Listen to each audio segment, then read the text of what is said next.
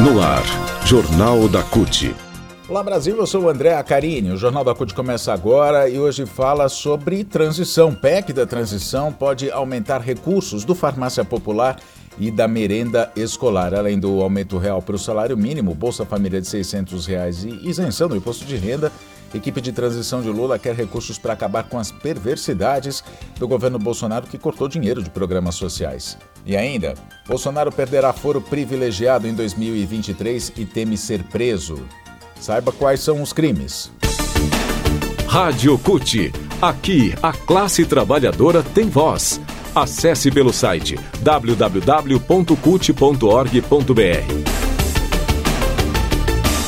Bom, a partir de 1 de janeiro do ano que vem, o presidente Jair Bolsonaro vai perder o foro especial por prerrogativa de função, mais conhecido como foro privilegiado.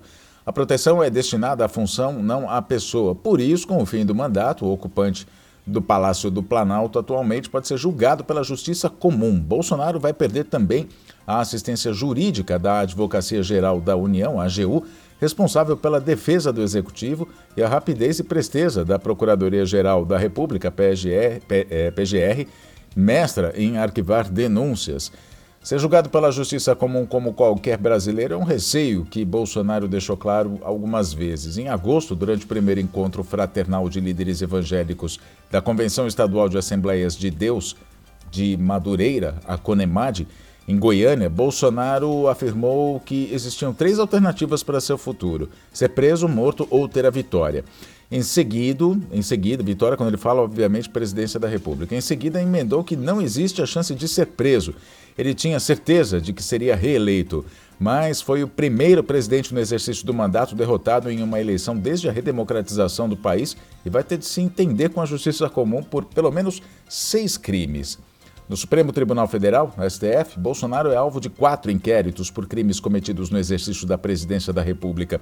Há ainda duas ações penais em que o presidente figura como réu por incitação ao estupro e injúria. Vamos aos seis crimes. Primeiro, divulgação de notícias falsas sobre vacina da Covid contra a Covid-19. A CPI da Covid acusou Bolsonaro de divulgar notícias falsas sobre a vacina e pediu a abertura do inquérito depois que ele leu uma notícia falsa em uma transmissão ao vivo nas redes sociais no dia 21 de outubro do ano passado. A notícia, a notícia falsa dizia que pessoas uh, vacinadas contra a Covid no Reino Unido estavam desenvolvendo, abre aspas, desenvolvendo a síndrome da imunodeficiência adquirida, ou seja, a AIDS, o que não é verdade. Segundo o crime, fake news e milícias digitais. O inquérito 4781 é, nesse inquérito ele é, é, é, investigado, aliás, a atuação de um grupo que busca atacar as instituições para minar o Estado democrático de direito. Bolsonaro passou a ser alvo da investigação por causa de uma live realizada em que atacou as urnas e teria espalhado notícias falsas sobre o sistema de votação. Lá em agosto de 2021, ele foi incluído no chamado inquérito das fake news, que já tramitava no STF desde 2019.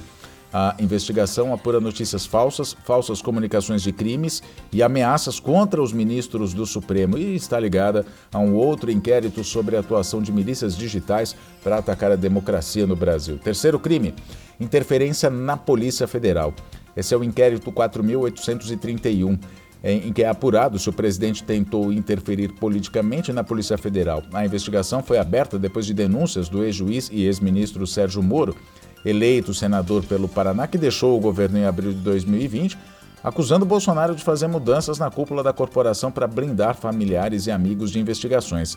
Augusto Aras, o PGR, pediu o arquivamento do processo, mas o ministro Alexandre de Moraes do STF ainda não tomou uma decisão. Quarto crime: vazamento de dados sigilosos sobre ataque ao TSE. Esse é o inquérito 4.878, que apura se o vazamento, o vazamento de dados sigilosos de uma investigação da Polícia Federal sobre um ataque hacker ao TSE. Esse inquérito é um desmembramento do inquérito das fake news e foi aberto a partir de uma notícia crime enviada pelo próprio TSE.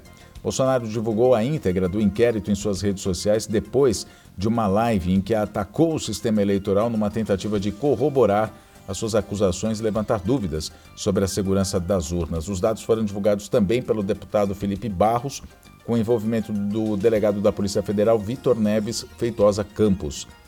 Outros crimes, os outros dois crimes, a gente listou quatro, os outros dois crimes foram cometidos antes de Bolsonaro ser eleito presidente: incitação ao estupro e injúria. Ele é réu nessas duas ações penais por incitação ao estupro e injúria contra a deputada federal Maria do Rosário, do PT.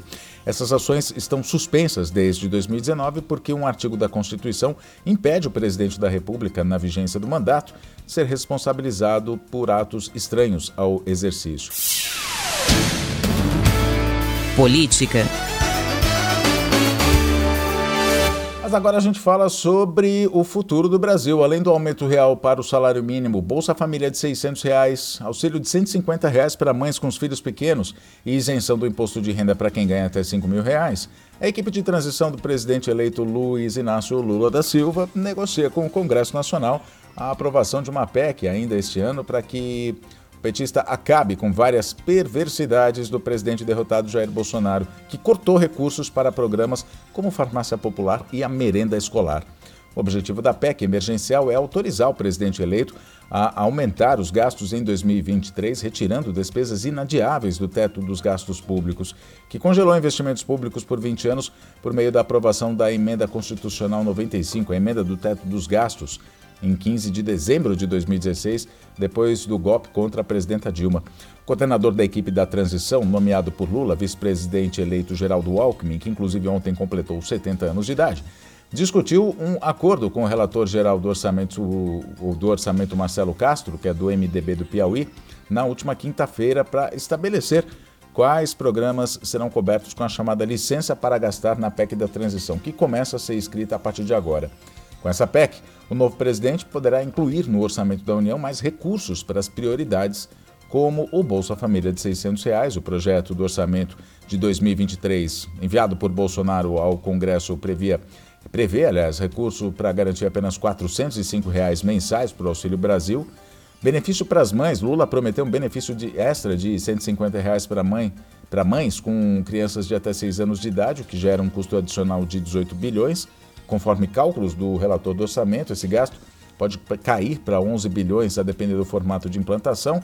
Uh, ou também fala-se sobre o reajuste real do salário mínimo, que precisa estar incluído. A equipe de Lula quer colocar no orçamento um reajuste real acima da inflação no salário mínimo, entre 1,3% e 1,4%, que o governo Bolsonaro estudava, inclusive, congelar né, esse, o salário mínimo. A ideia é adotar a regra de aumento pela inflação mais uma média do PIB de cinco anos, uma nova versão da política de valorização do salário mínimo criada nos governos, nos governos do PT e extinta por Bolsonaro. A média, da, aliás, o impacto da, da, da medida, a média desse valor é de 6 bilhões e 200 milhões de reais. Outro programa também que deve ser contemplado é a farmácia popular. Lula quer de volta os recursos para o programa, que Bolsonaro cortou do orçamento. Manter o mesmo valor em 2023, sem redução ao que é pago atualmente. Tem um custo de 1 bilhão e 200 milhões de reais. Merenda escolar, a equipe de transição quer dar um aumento real para o Programa Nacional de Alimentação Escolar, o PNAE, proposta que foi vetada por Bolsonaro na Lei de Diretrizes Orçamentárias de 2023, o que demandaria um recurso de um bilhão e meio de reais. Mas tem mais. Universidades. O Lula quer ainda reforçar o orçamento das unidades federais e colocar mais recursos para o desenvolvimento de pesquisas na área de ciência e tecnologia depois do adiamento de recursos do Fundo Nacional de Desenvolvimento Científico e Tecnológico de 4 bilhões e 200 milhões de reais. Esses são os planos, então, da PEC uh, para a PEC, na equipe de transição, né, para, a PEC uh, da transição, que começa a ser discutida agora no Congresso, para que no ano que vem, o orçamento do ano que vem tenha valor suficiente para poder contemplar todas essas ações que são emergenciais ao povo brasileiro. Assim a gente termina o Jornal da CUT. Muito obrigado pela sua companhia. Nós nos falamos na próxima edição. Até lá.